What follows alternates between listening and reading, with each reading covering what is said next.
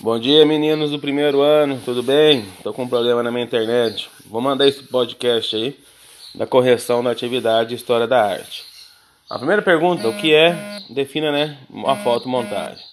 Lembrando que a fotografia é um instrumento que ganhou muita força a partir do século XIX e acabou aproximando todas as classes, né? Lembrando que a arte é algo bem caro e nesse sentido aí é complexo, né? A, a relação de aquisição de arte. Então a fotomontagem vai ser uma prática utilizada a partir do século XX. Ela vai ganhar muita força com isso, aonde a gente vai perceber aí a, a utilização de vários elementos da fotografia nesse processo, ok? Então a fotomontagem é a colagem e a montagem de obras através da, das fotos certo? Através disso ele vai poder é, é, é, utilizar desse sistema e montar a sua a, a imagem que ele quer, seja de um autorretrato, seja de um cotidiano a qual ele está inserido, certo? Então, nesse sentido, certo? A gente vê que a fotomontagem ainda é um elemento muito utilizado, certo? Ela está inserida atualmente em vários trabalhos aí, Independente que a arte ela é muito rápida atualmente, mas ainda é muito utilizada a fotomontagem. 2. Ao analisarmos com cuidado essa sessão de autorrepresentação, percebemos que o artista demonstra despretensiosamente o que? Ele vai querer mostrar a emoção, ele vai querer mostrar o poder, ele vai querer mostrar a emoção de estar compondo aquele autorretrato e expondo o que ele está sentindo. Ok? 3. Frida Kahlo utiliza do autorretrato. Explique o que é terruana. Terruana é um manto é, que é muito utilizado na Igreja Católica para ser o manto das Nossas Senhoras. Então, quando ela utiliza desse manto, né, que ela traz isso para o contexto sociocultural, ela está homenageando Nossa Senhora de Guadalupe, que é a, a uhum. Santa Sagrada do México, certo? E também ela quer demonstrar poder, porque a Frida foi uma mulher que lutou muito tempo pelo contexto social do México, foi perseguida durante a Revolução, foi perseguida durante os governos que entraram no México, certo? Então era uma mulher muito forte. As obras dela representam o, o cotidiano mexicano, os problemas sociais que o México aborda. Então quando ela se autorretrata é, usando o terruano, o manto, certo, sagrado, ela quer passar essa imagem do contexto religioso, sim, tem nesse sentido, mas ao mesmo tempo ela quer passar a intenção de uma mulher forte, poderosa, que está ali lutando pelo contexto. Ah, quatro. É, qual a técnica que o holandês MC West uhum. utiliza? Certo? O MC West utiliza de uma técnica muito interessante. Ele utiliza da técnica da, ele gosta muito da matemática, certo? E ele usa esferas ele usa da litografia, da xilografia. Então ele expõe o autorretrato dele ali. E na maneira que você observa a obra dele, você consegue ver em todos os sentidos. Então faz muito parte daquela relação do sentir e fazer sentido. 5. Qual a relação do stand-up? O stand-up né, atual, essa, essa nova geração né, de stand-up, porque o stand-up é antigo, é desde os anos 70 que existe esse stand-up mas no Brasil ganhou muita força com essa molecada que entrou aí na comédia. Né? O stand-up, principalmente igual o Thiago Ventura, ele aborda o cotidiano da periferia. Ele trouxe isso para dentro do espetáculo. Quando ele faz o autorretrato, o autorretrato não fica preso só à pintura, viu gente? A autobiografia faz parte desse, desse, dessa, dessa concepção. Então, nesse sentido, o, o Tiago ele traz essa realidade. Ele, durante o show, dele, ele mescla os personagens com quem ele viveu, as pessoas com quem ele viveu durante a sua vida na periferia. Ele relata os problemas entre em casa, entre ele, o pai e a mãe, certo? Então ele é, é uma forma de, de expor, de autobiografia ali, de um autorretrato e de expor uma questão motivacional também, certo? Qual o estilo de técnica que Rembrandt utiliza em suas obras nas seis? O Rembrandt utiliza muito, ele tem pinturas famosas, mas ele também utiliza muito das chapas. Boa parte dos autorretratos do, do Rembrandt, certo, são chapas, estão sendo produzidos em grande escala, certo? Independente, igual eu falei para vocês, a gente divide o Rembrandt em três estados, primeiro, segundo e terceiro estado, como fosse fases. Né? O segundo e terceiro estado são as obras mais caras que o Rembrandt utiliza. Por que, que ele utiliza dessa maneira?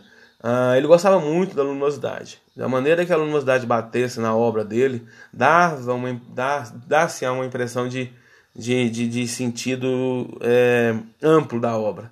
Ele quer expor essa obra dele quando ele, ele joga ela na, na, nas chapas, ele pressiona ela na, na tela, certo? É, ele vai utilizar porque na busca que a luminosidade dê um sentido para cada pessoa que está analisando a obra dele. Uh, sete, expressa, é, o corpo é uma forma de expressar universalmente a arte. Faz um texto argumentativo expondo a relação do corpo com a arte e suas evoluções durante o século. O corpo humano, desde, os primos, desde a formação humana, né, ele é uma forma de arte, ele é uma forma de expressar a arte, seja pela dança, pela pintura. E a partir do século XX, o corpo tornou algo assim, algo, é, tornou algo é, de grande utilização. Você vai utilizar ele se molhando inteiro de tinta e jogando seu corpo na tela, através da dança, através do teatro, certo? Ah, voltando a, a, a, essa relação do corpo para expressar o sentimento humano. Então o corpo ele é de grande importância, assim, ele é um instrumento de arte. É, eu só dei essas pitadas no set porque no set é, ela é um texto, né? Você vai relacionar esses processos de evolução. Explica a importância dos renascentistas, né? Os renascentistas eles vão resgatar essa importância do corpo, né? Eles vão expor o corpo como uma forma não somente de arte, vai servir também para o campo científico, para o desenvolvimento de ciências, né, de outras ciências, como a medicina, certo? A maneira que os renascentistas pintavam o corpo, expressando a força, expressando os músculos, certo? Não era só mostrar a questão do belo, né, em, em contraste ao feio, era relatar também o contexto científico. Então tem muita relação do científico e artístico nesse período renascentista. E isso vai abrir a mente novamente para ver que o corpo é um instrumento de arte. Sobre o corpo, é, na 9, sobre o corpo e sua relação com a arte, responda.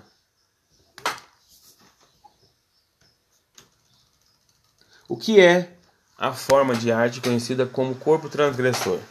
Durante os anos 60, 70, ah, é, é uma forma de agressão sendo transgressor? Não, é uma forma de quebrar os paradigmas. Certo? Como eu já falei para você da, da, da, artista que faz o utiliza o corpo com barro, ela quer quebrar um paradigma, porque o barro, quem criou o ser humano, o homem, foi Deus através. Né? Então, primeiramente, no contexto de gênero, o homem foi o primeiro, depois veio uma mulher. Então, nesse sentido, ela quis quebrar esse paradigma e mostrar também que a mulher pode ter sido criada juntamente com o homem, através do barro. Ah, então, o corpo transgressor ele serve para quebrar os paradigmas, quebrar o tradicionalismo, certo?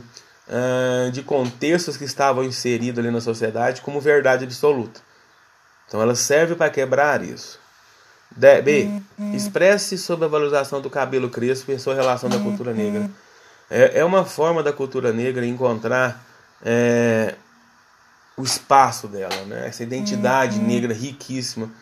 E a questão do contexto desse cabelo crespo, a forma dos penteados, a forma de utilizar o corpo, as cores que eles utilizam, certo? É, é, é mostrar ao mundo que o negro tem a sua identidade, tem a sua influência. E outra, sem o negro, nós não, tivíamos, nós não teríamos música. Sem o negro, nós não teríamos grandes é, esportistas. Sem o negro, nós não teríamos grandes compositores. O negro trouxe para a evolução cultural no século XX, nossa, uma mescla de cultura assim que é importantíssima. Então ele está inserido na cultura assim. E ele busca cada dia mais o seu espaço, porque infelizmente essa cabeça colonialista pequena ainda e preconceituosa ainda é reinante nesse eurocentrismo. Então a gente tem de quebrar esses paradigmas e mostrar que o mundo inteiro, cada civilização, cada uhum. etnia tem uma parte cultural a ser demonstrada. C. Explica o que é a body art ancestral. A body art ancestral era uma forma de identificar quem eram os grandes líderes, os grandes caçadores, a, a cultura daquele povo. Era narrado através das tatuagens, certo? Da, do piercing, da tatuagem. Era algo já utilizado há muitos anos, muitos séculos, E ela ganhou força atualmente. Hoje, dentro do campo da sociologia, é para identificar os grupos. A que grupo eu pertenço? E tem várias vertentes hoje, atualmente, hoje no campo da sociologia, para essa forma de tatuagem ou de picho, que é a marca que ele, que ele quer utilizar no corpo. Infelizmente, muito dessas marcas hoje, dessas tatuagens, foi voltada para facções criminosas. Certo? Se você pegar o movimento de Guatemala, perdão, de El Salvador, certo? O, acho que é MS-13, certo? Um dos grupos mais violentos do mundo, certo? Eles são todos tatuados. Então, a cada tatuagem eles mesclam Jesus e o diabo. Quer dizer que eles querem passar uma leitura que eles lutam dentro de si para controlar o bem e o mal. Só que eles são ultramente violentos. Mas a tatuagem, hoje, ela tornou essa vertente. É, não estou falando que todos que usam tatuagem são criminosos, não é isso certo? Mas boa parte da tatuagem hoje é voltada aos grupos mais violentos, certo? Para identificar qual grupo você está inserido.